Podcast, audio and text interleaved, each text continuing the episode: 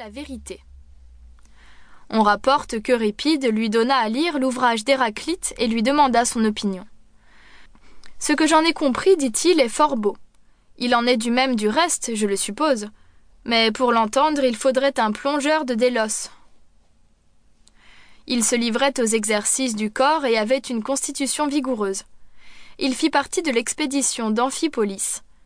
Au combat de Délium, Xénophon étant tombé de cheval, il l'emporta sur ses épaules, et quoique autour de lui tous les Athéniens eussent pris la fuite, il se retira lentement, regardant tranquillement derrière lui, pour faire face à ceux qui auraient voulu le surprendre.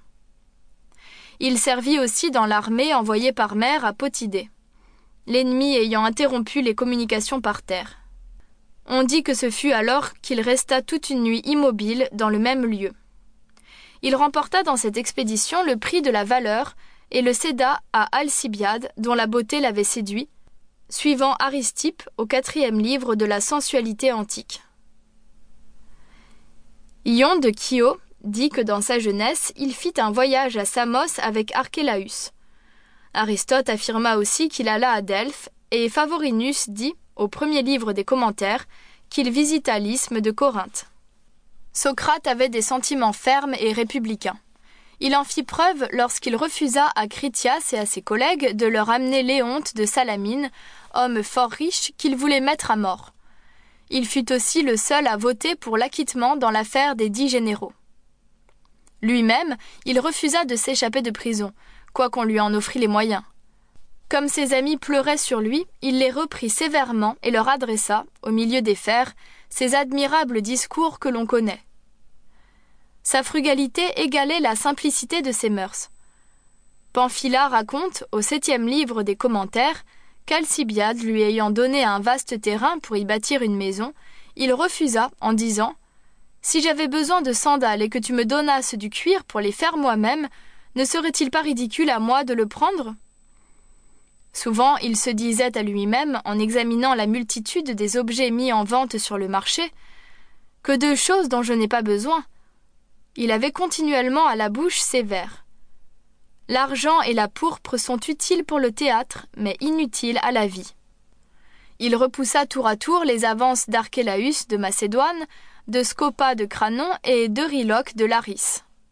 Il ne voulut ni accepter leurs présents ni aller les visiter.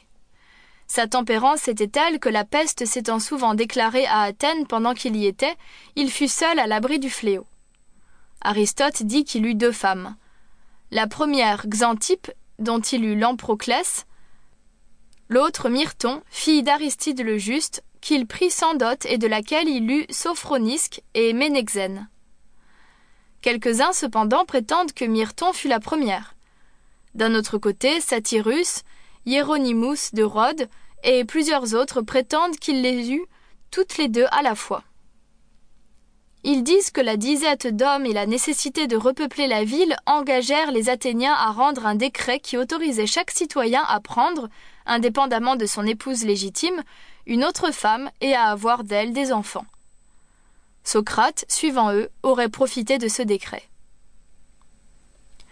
Il était indifférent à la raillerie, affectait une excessive frugalité et n'exigeait aucun salaire pour ses leçons. Il disait que ceux qui mangent avec le plus d'appétit sont ceux qui ont le moins besoin de mets recherchés, et que ceux qui boivent avec le plus d'avidité sont ceux qui savent le moins supporter la privation de la boisson. On se rapproche d'autant plus des dieux, disait-il encore, qu'on a moins de besoin.